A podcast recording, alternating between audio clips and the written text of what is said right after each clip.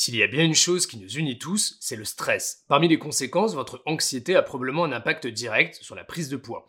Alors le stress fait-il réellement grossir? Et si oui, quelles sont les solutions? On en parle en moins de 3 minutes.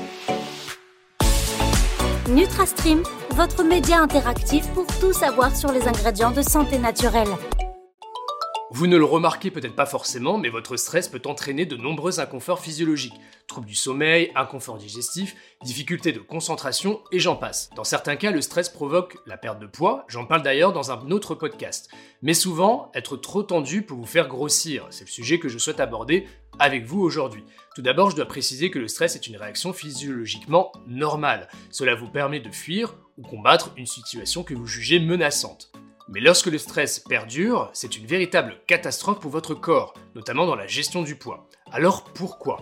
Lorsque vous stressez, vous sécrétez un tas de molécules, dont des hormones, comme le cortisol. Hormone du stress, le cortisol permet de mobiliser de l'énergie pour combattre ou fuir.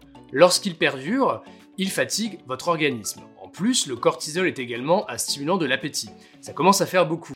Moi, par exemple, c'est euh, biscuit croustillant au gros pot de glace alléchante devant ma série préférée. Mais euh, l'effet du cortisol ne s'arrête pas là. Je vous explique. Figurez-vous que le cortisol, qui continue de circuler euh, dans votre corps à cause du stress, va préférentiellement entraîner un stockage excessif des calories dans les tissus graisseux, surtout au niveau des cuisses et du ventre, et une baisse de la mobilisation des graisses. Vous brûlez donc moins de gras. Que se passe-t-il concrètement dans votre corps? Un taux de cortisol élevé et qui dure dans le temps entraîne généralement beaucoup de changements biochimiques comme un haut niveau euh, d'insuline, qui est une autre hormone, déclenchant une diminution de votre glycémie. En gros, cela diminue le taux de sucre dans votre sang, donnant envie de manger sucré et gras. Et cela ne s'arrête pas là. Comme vous êtes en quête de réconfort, durant une période stressante, au lieu de consommer un fruit ou une salade, vous allez plutôt vous tourner vers des cookies, des chips ou du fromage, par exemple. Oui, oui, je vous ai vu.